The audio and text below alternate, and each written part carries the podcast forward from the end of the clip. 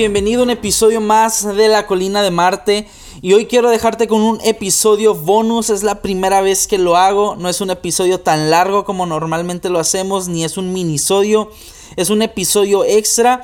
Y, y lo quiero hacer por las siguientes dos razones. La primera es que hace una semana, hace unos días, nació mi bebé, mi primera hija, y por esta razón decidí dedicarle más tiempo a la familia, mis, mis, mis esfuerzos, mi tiempo, mis pensamientos, eh, todas mis capacidades, decidí dedicarlo a estar con mi esposa, a su recuperación, atenderla, a estar con mi bebé, atender a, mis papás, a mis suegros, y a todas las visitas que han estado con nosotros, conociendo y al pendiente de nosotros, de verdad, muchas gracias. Y la segunda razón es que simplemente no quería dejar de subir algo esta semana. Y, aparte que quería tocar un tema que es muy notorio en Génesis, que se llama el matrimonio. Y sea que estés casado, soltero o en compromiso, sea como sea que te encuentres, esto es también para ti. No me considero un experto en el matrimonio porque apenas tengo dos años, así que si tú tienes más de cinco años casado, espero que me tengas paciencia y que juntos podamos aprender ah, de, este tema que está tan claramente eh, eh, explícito en la palabra de Dios. Así que quiero leer rápidamente estos versículos que están en Génesis 2 a partir del versículo 18 que dice así, después el Señor Dios dijo, no es bueno que el hombre esté solo, haré una ayuda ideal para él. Entonces el Señor Dios hizo que el hombre cayera en un profundo sueño. Y mientras el hombre dormía, el Señor Dios le sacó una de sus costillas y, le cerró la abertura. Entonces el Señor Dios hizo de la costilla una mujer y la presentó al hombre. Esto explica por qué el hombre deja a su padre y a su madre y se une a su esposa y los dos se convierten en uno solo. Ahora bien, el hombre y su esposa estaban desnudos, pero no sentían vergüenza. Quiero dejarte con algunos pensamientos muy breves y muy concisos en este episodio y el primer pensamiento que tengo en mente cuando pienso en matrimonio es esto. El matrimonio es la gran idea de Dios. El matrimonio es la gran idea de Dios. Dice que Dios vio a Adán solo y Dios reconoció que esto no era la mejor situación para el hombre, que no era lo más óptimo para que Adán se encontrara siempre en esta condición. Mientras todos los animales del campo tenían pareja, es decir, estaban eran macho y hembra, dice que Adán los veía y que él no encontraba ayuda para él, él, no encontraba pareja para él. Y Dios reconoció esta necesidad. Y, Dios tuvo la iniciativa de, darle una mujer a Adán, una compañera de por vida a Adán. Y, la verdad es que tú y yo fuimos creados para estar en comunión, no fuimos creados para estar solos. Así como nuestra alma necesita estar en una relación constante con Dios, este cuerpo físico también necesita relacionarse con otras personas. Y todos en algún momento de la vida, en algún punto de nuestras historias, personales empezamos a sentir la necesidad de estar en una relación continua y duradera con una sola persona. Es decir, queremos compartir todo lo que somos con una sola persona, sea un hombre o una mujer, eh, pero lo queremos hacer para toda la vida. Y, y es que esta es la gran idea de Dios, que tanto tú como yo podamos alcanzar el privilegio del matrimonio, hombre y mujer, para que podamos compartir nuestros pensamientos, nuestras fuerzas, nuestros sentimientos y nuestro cuerpo también con la persona ideal. Y Dios no solamente crea el matrimonio para que simplemente ustedes dos vivan juntos, sino para que cada matrimonio pueda correr tras el propósito que Dios tiene para cada uno de esos matrimonios que se unen eh, bajo la bendición de Dios y de las autoridades. Dios tiene propósitos especiales para cada matrimonio y para cada familia. Y lo segundo es que el matrimonio es una expresión de la gracia de Dios. Proverbios 18, 22 dice lo siguiente, el hombre que haya esposa encuentra un tesoro y recibe el favor del Señor. Este es uno de mis versículos favoritos sobre el matrimonio y es uno que siempre tengo muy presente desde el día en que me casé y tengo esta pregunta en mente. ¿Por qué estar casado es gracia de Dios? Y, la razón que yo encuentro, al menos en, lo que yo leo y en mi propia experiencia, es, es muy sencilla. Porque uno, uno no tiene que estar nunca más solo en esta tierra. Un día tú y yo crecemos en una familia, nacemos, nos vamos desarrollando, tenemos a nuestros papás, pero va a llegar el día en que nuestros papás no van a estar. Eh, y también va a llegar el día en que nuestros hermanos o hermanas tomen su propio rumbo y todos nuestros primos, tíos y tías y toda la demás familia, cada quien tiene su, propio, ah, su propia ocupación.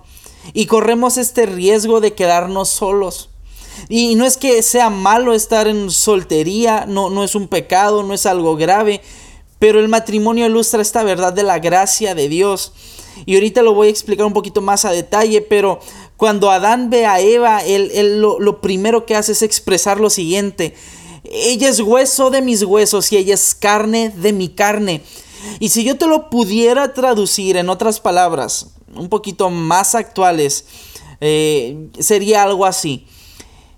Ella es mía es mía para siempre y Dios me la regaló y los años que comparta con ella nunca más voy a estar solo. Así como un día Dios en su gracia nos salvó de, de, la orfandad, nos adoptó y nos liberó de la soledad y nos llevó a Él para tener una comunión continua. De la misma manera, el matrimonio ilustra esta, esta expresión de la gracia de Dios.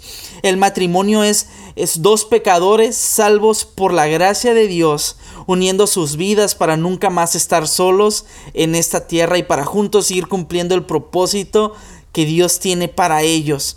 Y esto para mí es una expresión de la gracia de Dios. Y, y, la tercera idea que yo tengo en mente cuando pienso en matrimonio es esto, es que el matrimonio es el ambiente correcto para dos personas. Si hay algo que me gusta del matrimonio es que es el lugar donde yo soy o donde yo puedo ser como realmente soy. No tengo la necesidad de poner caretas ni de querer impresionar, en este caso a mi, a mi esposa, porque de cierta manera estoy desnudo en alma y cuerpo delante de ella. Eh, mi esposa me conoce tan bien todos mis defectotes y así también todas mis virtudes. Ella sabe cuando tengo sueño, cuando estoy triste, cuando tengo hambre, cuando estoy molesto, cuando estoy afanado, cuando estoy ansioso, cuando estoy preocupado. Ella sabe cuando, eh, cuando, cuando me siento de la peor manera, pero ella sabe todo de mí. No, no tengo necesidad de engañarla porque ella sabe todo de mí. Y Dios diseñó el matrimonio para que ambas personas sean una sola carne y que al mismo tiempo puedan disfrutar de una comunión sincera y real. El matrimonio es este lugar donde uno puede ser vulnerable y, y completamente abierto. Y yo sé que no siempre es fácil ser honesto y transparente y la verdad es que yo soy de esas personas que batallo mucho en expresar a veces cómo me siento porque sé que tengo cicatrices eh, en mí, en mi corazón, en mi cuerpo que muestran mis fallas y mis vergüenzas.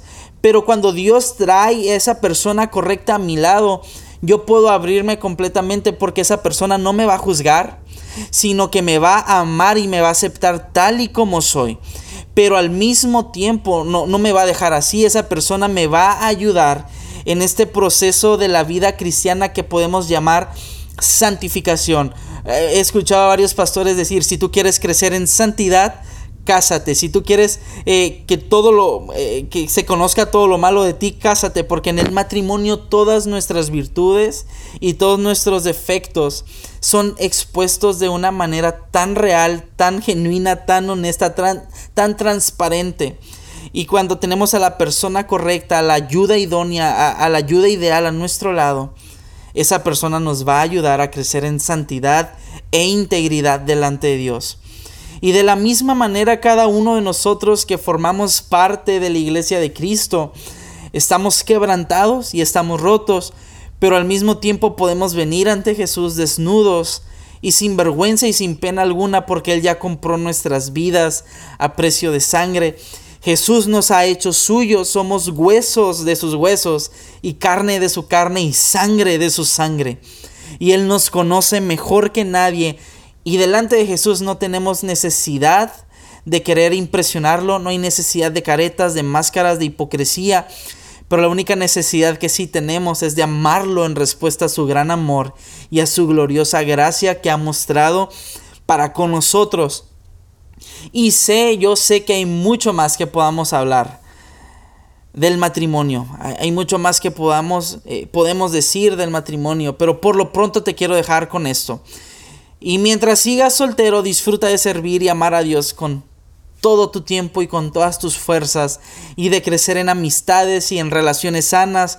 Y si ya estás casado, sigue disfrutando de la persona que Dios te ha regalado y no te olvides de compartir este, este episodio con otros y de darnos una calificación en iTunes y escucha los demás episodios por si no te has puesto al corriente. Y recuerda que esto es La Colina de Marte. Nos vemos hasta el próximo episodio.